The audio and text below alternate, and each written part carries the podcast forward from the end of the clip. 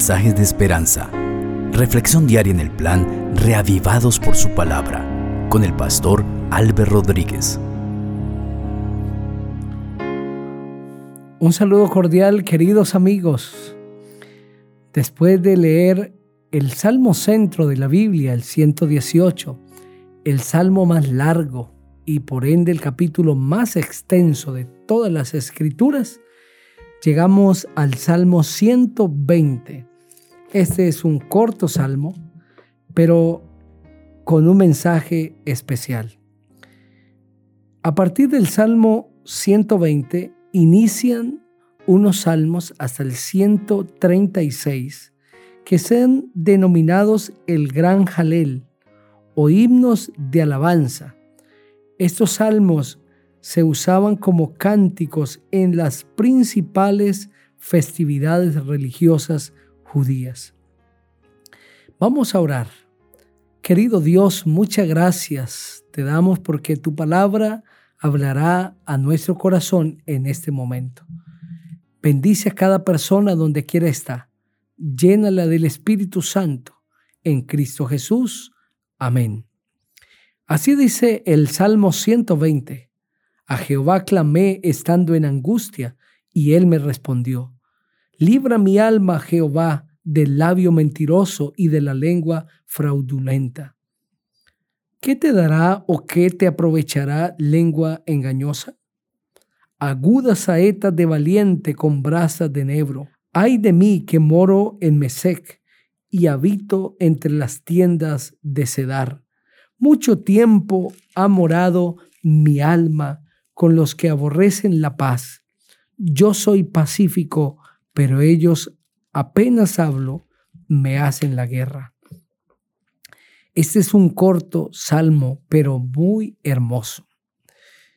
Como ya les anticipé, este salmo, a partir del salmo 120 hasta el 136, hacen parte o conforman el gran jalel himnos de alabanza que se usaban en las principales festividades judías. Pero también hay otra colección con estos mismos salmos. Entre el Salmo 120 y 134 hay 15 salmos que también conforman una colección llamada Cánticos Graduales o Cánticos de la Peregrinación. Estos cánticos los cantaban los judíos peregrinos que acudían de, de distintas partes del mundo a las fiestas religiosas de Jerusalén durante el año. Y mientras subían a la ciudad, cantaban estos preciosos himnos. Quienes estaban peregrinando recibían una bendición según la tradición judía, los coros cantaban estos salmos en la escalinata o grada del templo.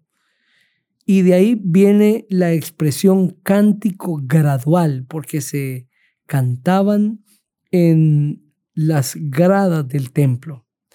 Sin embargo, estos salmos no fueron compuestos necesariamente para la peregrinación ni para el templo, sino que fueron usados posteriormente con esos propósitos, pero fueron compuestos expresando unas circunstancias que el salmista quiso plasmar en estas oraciones y cánticos escritos. El salmista en este precioso salmo expresa su profundo deseo de paz. Estaba agobiado por la gente que buscaba la guerra y que estaba al tanto de atacarle. Sin embargo, él estaba buscando la paz. Y aquí hay un contraste entre las dos direcciones posibles de la vida. Algunos buscan la guerra y otros buscan la paz. El salmista buscaba la paz. Es por eso que el tema principal de este salmo es una búsqueda de Dios y de su paz en medio de la angustia. El verso 1 dice, a Jehová clamé estando en angustia y él me respondió. Ese clamor que subió del salmista a Dios era solicitando su bendición y su ayuda. El salmista le está pidiendo al Señor en el verso 2 que lo libre del labio mentiroso y de la lengua fraudulenta. El labio mentiroso hace mucho daño. Santiago el capítulo 3, los versículos 5 y 6 dice, Así también la lengua es un miembro pequeño, pero se jacta de grandes cosas. He aquí cuán grande bosque enciende un pequeño fuego, y la lengua es un fuego, un mundo de maldad. La lengua está puesta en nuestros miembros y contamina todo el cuerpo e inflama la rueda de la creación y ella misma es inflamada por el infierno. La lengua puede ser usado para bendición o para maldición. Ese miembro es usada para bien o para mal. Y el salmista le está pidiendo al Señor que lo libre del labio mentiroso, de la lengua mentirosa y de la lengua fraudulenta, de la lengua engañosa.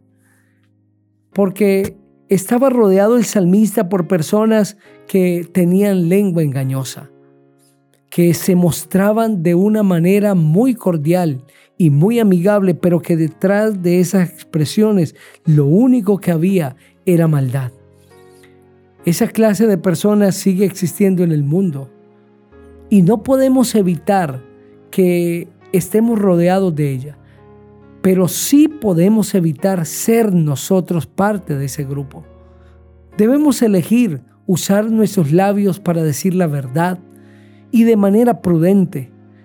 Podemos elegir usar nuestra lengua para bendición y no para maldición que de nuestra boca pueda fluir una fuente de agua dulce y no una fuente de agua amarga.